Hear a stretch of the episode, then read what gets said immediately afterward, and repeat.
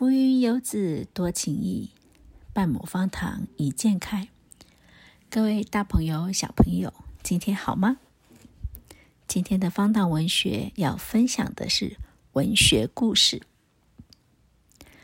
可怜的小奥利弗·托斯特是英国一名过着悲惨生活的孤儿。他才九岁大，就被迫送到收容所。那里的男孩大多死于饥饿。有一天吃晚饭的时候，奥利弗居然敢去对所长说：“拜托，先生，我想要多一点。”所长气坏了，便将奥利弗单独囚禁了好几个礼拜。奥利弗绝望之余，只好逃跑。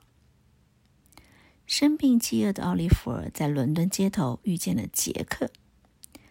杰克扒窃手法非常高明，所以大家都叫他神偷。奥利弗告诉杰克他很饿，杰克回答说：“你想吃吗？没问题。”杰克带着奥利弗去见他的老大费根。费根是个丑陋且贪婪的恶徒，他教奥利弗如何行窃。当奥利弗的身体情况改善了，费根就派他跟杰克出去行窃。杰克偷了布鲁朗先生的一条手帕，但是奥利弗却被指控为小偷。在法庭上，奥利弗被判有罪。幸好有个目击者冲进来，表示奥利弗是无辜的。布朗罗先生为人正派。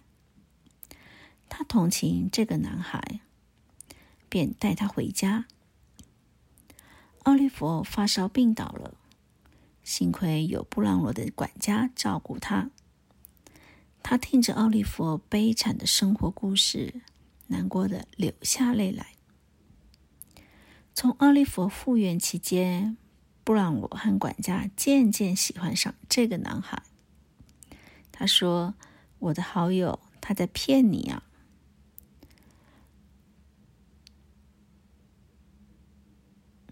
布朗有布朗罗有一个爱发烧的朋友，他非常不信任奥利弗。他这样跟布朗罗说，但是他不理会。有一天，他派奥利弗去买书，奥利弗带着钱出门，却没有再回来。奥利弗其实是被费根的手下抓走了，他们把奥利弗押回伦敦，并打把他关起来。费根有个凶残的朋友叫塞克斯，他想找个小男孩帮他抢一户人家。塞根提议让奥利弗去做这件事情，说只要你多吓吓这个孩子，他就会照你所说的去做了。当天晚上，塞克斯命令奥利弗前进一间屋子，奥利弗不愿意服从。但是心怀不轨的奥利弗就拿枪指着他，威胁说要杀了他。奥利弗爬进屋里，但是屋里的佣人看到他，并且对他开枪。奥利弗逃到屋外后，塞克斯却自顾自逃命去了。这个血流不止的男孩就被留在街头等死。奥利弗隔天早上醒来，跌跌撞撞的走到那间他被枪击的屋子。屋主梅丽夫人才明白，年幼虚弱的奥利弗不可能是贼。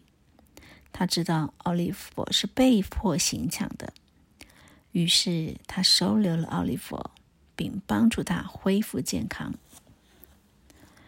奥利弗在梅丽夫人的照料下逐渐康复。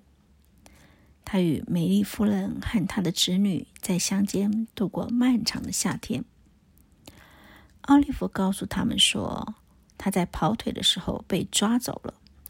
他急切的想找到仁慈的布朗罗先生，向他道歉。就在此时，有个令人觉作恶的坏心男子向各地的收容所和孤儿院打听奥利弗的消息，最后。找到了费根，孟克斯告诉费根，自己是奥利弗同父异母的弟弟，他不希望奥利弗继承父亲的财产。